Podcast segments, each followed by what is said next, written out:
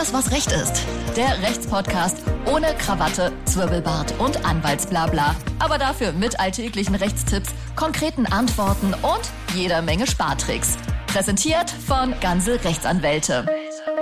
Das Update. Herzlich willkommen zu Alles, was Recht ist, eurem Lieblingsrechtspodcast. Bei mir wie immer die frisch gealterte Sina Spreen. Hallo Sina. Hallo Martin. Und auch wieder dabei der liebe Nico. Hallo Nico. Hallo Martin und herzlichen Glückwunsch nachträglich, Sina. Danke, vielen lieben Dank, Nico. Du siehst keinen Tag älter aus Sieht als aus wie 23. 23, oder? Ja.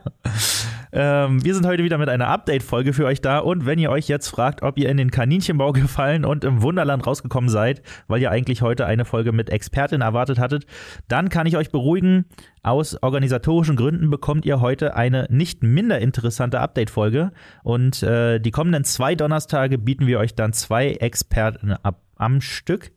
Ist das nicht der Wahnsinn? Super. Ähm, ja, damit kommen wir zu den Themen für heute. Nico, gib mir einen Beat. Keine Strafen für alle, wie Gerichte und Behörden manchmal selbst Bußgelder verhindern. Schlag auf Schlag im Dieselskandal, wie das Volkswagen-Kartenhaus in sich zusammenfällt. Und Hoffnung für das Gastgewerbe, warum viele einfach nicht wissen, dass sie gegen die Corona-Ausfälle versichert sind. Und Sina, lass mal hören. Ja, ich fange einfach mal an, tatsächlich. Also, wer von euch in der Vergangenheit mal zu schnell unterwegs gewesen ist äh, und äh, euch droht eventuell ein Fahrverbot, dann würde ich an eurer Stelle eventuell und ausnahmsweise auf eine lange Verfahrensdauer hoffen. Warum? Das zeigt ein Urteil vom Oberlandesgericht Brandenburg vom 17. Februar 2021. Die Richterinnen haben nämlich entschieden, dass spätestens nach zwei Jahren ein Fahrverbot mit Sicherheit seinen ursprünglichen Sinn und seine Funktion verliert. Das heißt auf Hochdeutsch, nach spätestens zwei Jahren Verfahrensdauer fällt ein Fahrverbot grundsätzlich weg. Vorausgesetzt, ihr habt euch zwischenzeitlich keine weiteren Verstöße erlaubt und ihr seid nicht der Grund dafür, dass das Verfahren so lange dauert. Der Entscheidung des äh, Oberlandesgerichts Brandenburg lag ein Fall zugrunde, in dem ein Autofahrer die Geschwindigkeitsübergrenzung missachtete, woraufhin ein Bußgeld in Höhe von 160 Euro sowie ein Fahrverbot für einen Monat am 11. September 2018 verhängt wurde. Es kam im Laufe des Verfahrens dann zu mehreren Terminverschiebungen bei Gericht und zum letzt angesetzten Termin konnte die vorsitzende Richterin krankheitsbedingt nicht erscheinen, sodass eine andere Richterin das Verfahren aufnahm. Sie bestätigte sowohl das Bußgeld als auch das verhängte Fahrverbot von einem Monat. Daraufhin legte der Fahrer aber fristgerecht äh, Rechtsbeschwerde ein, sodass es nach weiteren Verzögerungen am 17. Februar 2021 zu einer weiteren Verhandlung vor dem Oberlandesgericht kam. Wir erinnern uns, der Verstoß ereignete sich im September 2018. Zu diesem Zeitpunkt waren schon zwei Jahre vorüber. Das Gericht entschied, dass der Fahrer zwar das Bußgeld zahlen muss, das Fahrverbot würde nun aber, wie gesagt, seine eigentlichen Funktion verfehlen. So heißt es im Urteil zum Fahrverbot, vielleicht zitiere ich das einfach mal. Das Fahrverbot ist in erster Linie eine Erziehungsfunktion. Es ist als Denkzettel und Besinnungsmaßnahme gedacht und ausgeformt. Von ihm soll eine warnende Wirkung auf den Betroffenen ausgehen und ihn anhalten, sich künftig verkehrsordnungsgemäß zu verhalten. Das Fahrverbot kann deshalb seinen Sinn verlieren. Und das ist genau in diesem Fall passiert und äh, der Kläger, der Fahrer ist um sein Fahrverbot äh, herumgefahren, sage ich's mal. und es gibt halt auch noch so ähnliche Fälle, wo ein Gericht gesagt hat, pass mal auf, hier gibt's weniger Bußgeld, hier gibt's kein Fahrverbot. Ich stelle euch einfach mal einen anderen Fall vor. Und dieser hat tatsächlich mit Datenschutz und Bußgeldern zu tun. In diesem Fall ging es um einen VW-Fahrer, der einem anderen Auto zu nah auffuhr.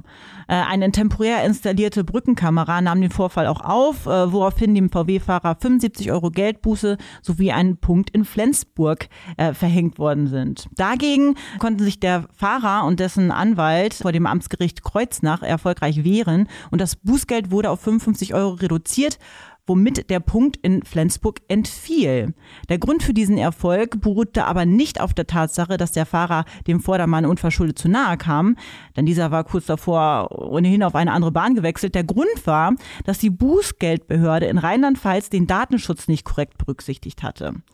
Was der Bußgeldbehörde vor Gericht zum Verhängnis wurde am Ende, war äh, ein routinemäßiger Vorgang eigentlich. Normalerweise erhalten VerkehrssünderInnen zuerst einen Anhörungsbogen, bevor der Bußgeldbescheid zugestellt wird. Auch im vorliegenden Beispiel wurde ein solcher Bogen an den Fahrer des VWs verschickt.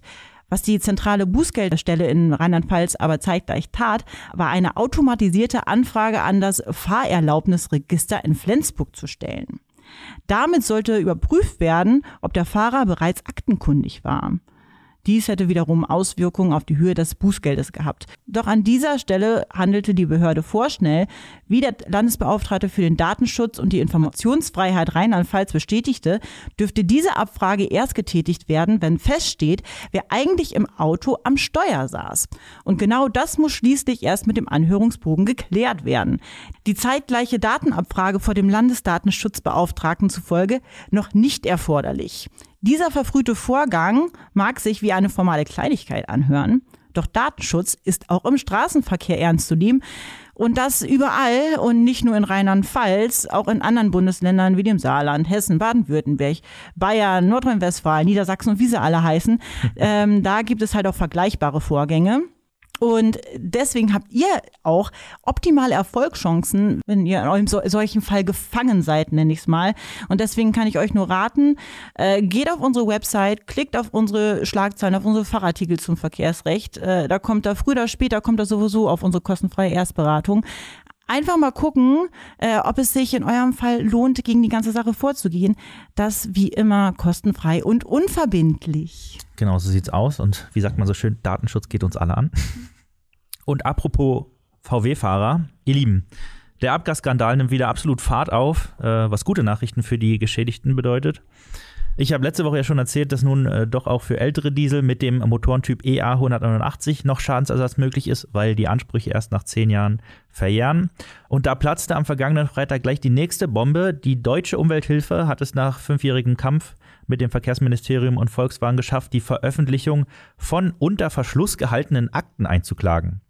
Und diese Akten haben es in sich. Ich will noch gar nicht zu viel verraten, weil wir das Thema in der nächsten Woche ausführlich mit einem Experten besprechen möchten. Aber äh, so viel kann ich schon mal verraten. Die Akten zeigen deutlich, dass das Verkehrsministerium, das Kraftfahrtbundesamt und Volkswagen gemeinsam versucht haben, den Dieselskandal möglichst klein zu halten, was natürlich ein absoluter Skandal ist. Ähm, außerdem geben die Akten auch neue Einblicke darüber, dass auch bei neueren Autos, also den mit äh, Dieselmotor EA288, illegale Abschalteinrichtungen verbaut sind und das Kraftfahrtbundesamt den Ausführungen von VW einfach ungeprüft vertraut hat. Hier vielleicht zur Erinnerung, VW hatte und hat eine groß angelegte und vermutlich sehr teure Werbekampagne am Laufen, in der der Konzern äh, aller Welt erzählt, dass Klagen bezüglich dieses EA 288 Motors ja völlig aussichtslos seien und damit auch alles in Ordnung wäre. Mit dieser Kampagne sollen natürlich die Geschädigten vom äh, Klagen abgehalten werden. Wobei man sich fragen muss, äh, wenn da doch alles Paletti ist mit diesem Motor und ja alle Verfahren vor Gericht gewonnen würden, warum ist es VW dann so wichtig, seine Kundinnen das äh, Klagen auszureden? Naja, ich glaube, äh, die neuen Akten werden dem VW-Schiff ganz schön den Wind aus den Segeln nehmen.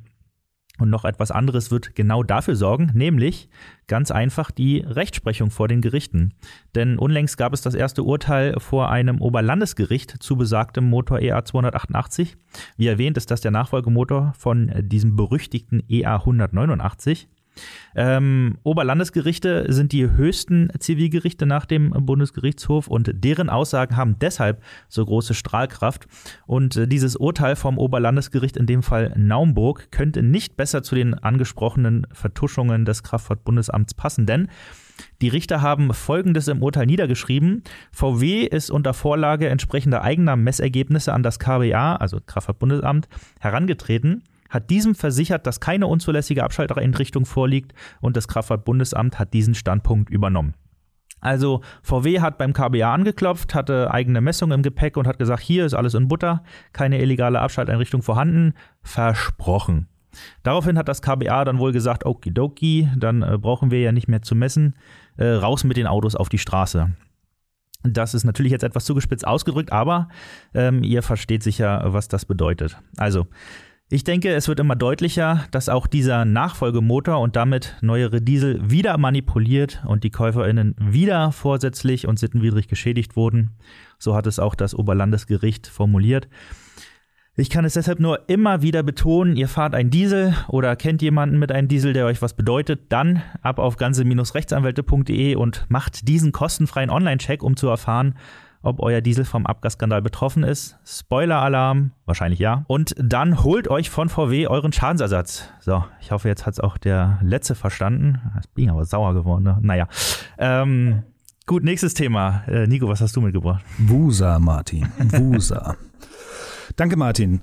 Corona, Lockdown, Shitstorms, Scheindebatten. Während sich die Leute heute lieber massenhaft für oder gegen Videoaktionen diverser Schauspieler aussprechen, aufregen und Twitter und andere soziale Medien wie einen eruptiven Vulkan ausbrechen lassen, gibt es noch immer eine ganze Branche, die nach wie vor einsam gegen Existenzängste und drohende Pleiten kämpft. Die Rede ist von der Gastronomie. Doch der gewiefte Gastronom hat bei der Eröffnung seines Restaurants in ganzer Weitsicht eine sogenannte Betriebsschließungsversicherung abgeschlossen und sich somit gegen alle Eventualitäten, unter anderem auch Pandemien, geschützt. Ein echter Clou in Hinblick auf die Corona-Pandemie, möchte man meinen. Doch Versicherer selbst haben zu großen Teilen die Auszahlung dieser Versicherungssummen nach der Zwangsschließung während der Pandemie verweigert. Warum? Als Grund dafür wurde genannt, dass die Versicherer zwar nach Entschädigung bei Schließung aufgrund 6 und 7 im Infektionsschutzgesetz genannten Krankheiten und Erregern garantieren, jedoch stand dort vor der Pandemie nichts von dem sogenannten SARS-CoV-2-Virus. Für alle, die es noch nicht wissen sollten, das ist genau dieser Virus, der die Welt momentan so im Atem hält. Nun ja, da fragt man sich, wer außer dem Fußballergebnis orakelnden Octopus Paul, möge er in Frieden ruhen, hätte schon diese Voraussicht gehabt, um damals schon vorhersehen zu können, dass genau dieser Virus die Erde im Jahr 2020 und 2021 überfällt, um ihn auch so schon in diesen Vertragsklauseln genauestens zu verankern. Richtig, niemand hätte das. Und genau diese Frage stellen sich nun auch viele Richterinnen und Richter, denn diese Fälle, in denen Versicherungssummen nicht ausgezahlt werden, landen immer häufiger vor deutschen Gerichten. Anfangs herrschte dort bei den Bewertungen der Fällen noch ein wenig Uneinigkeit, doch so langsam zeichnet sich nach und nach ein immer gastronomfreundlicheres Bild ab. Denn die Richterinnen und Richter sprechen sich in zahlreichen Fällen zugunsten der Restaurant- und Barbetreiber aus. Ein konkretes Beispiel, ganz aktuell. Zwei Düsseldorfer Barbetreiber schlossen in den Jahren 2017 und 2018 ihre Betriebsschließungsversicherungen ab. Knapp zwei Jahre nach dem letzten Vertragsabschluss mussten sie dann aufgrund der Viruspandemie ihre drei Bars am 18.03.2020 schließen. Das ging aus der Allgemeinverfügung der Landeshauptstadt Düsseldorf hervor, woraufhin die beiden Barbetreiber von ihren Versicherungen 75 Prozent des Tagesumsatzes des Vorjahreszeitraums für 30 Tage forderten da diese zuvor dem vereinbarten Versicherungszeitraum entsprachen. Der Versicherer selbst jedoch verweigerte die Auszahlung und die Barbetreiber klagten. Und das ziemlich erfolgreich. Denn die beklagte Versicherung wurde vom Landgericht Düsseldorf dann zu einer Entschädigungszahlung in Höhe von 764.183 Euro und 63 Cent verurteilt. Eine saftige Summe. Und das ist kein Einzelfall, denn von diesen positiven Urteilen gibt es mittlerweile eine ganze Menge. Und das sollte den Gastronomen, die sich in derselben Lage befinden, unbedingt aufhorchen lassen, denn die Chance, gegen drohende Pleiten anzukämpfen und diese dann auch erfolgreich zu überstehen, kann durch diese Versicherungszahlung neben den Antrag auf Überbrückungshilfe und Co. nur besser werden. Wer sich jetzt nicht ganz sicher ist, ob man eine Betriebsschließungsversicherung abgeschlossen hat, sollte mal ganz genau in seinen Unterlagen nachschauen, denn meist schließen Gastronomen sogenannte Versicherungskomplettverträge ab. Darin enthalten sind ganz verschiedene Versicherungsformen, aber in den meisten Fällen auch die Betriebsschließungsversicherung. Wie können unsere Expertinnen und Experten bei ganze Rechtsanwälte nun helfen, fragt ihr euch.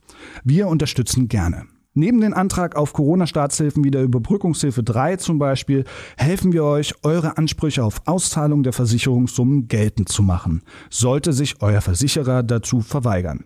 Alle Infos dazu findet ihr wie immer in den Show Notes. Und ganz wichtig zu erwähnen ist, unsere Unterstützung bekommt ihr dabei ganz ohne nervigen Papierkram und ohne Kostenrisiko. Genauso sieht das aus. Das war's für diese Woche mit alles, was recht ist. Wie gesagt, nächste Woche die große Enthüllungsshow bezüglich dieser geheimen Akten. Hört also unbedingt rein. Danke Nico, danke Sina. Vielen Dank. Hat Spaß gemacht. Mir auch und bis dahin macht's gut und abonniert den Podcast. Bleibt gesund. Bis dann. Ciao. Alles, was Recht ist. Der Rechtspodcast von ganze Rechtsanwälte.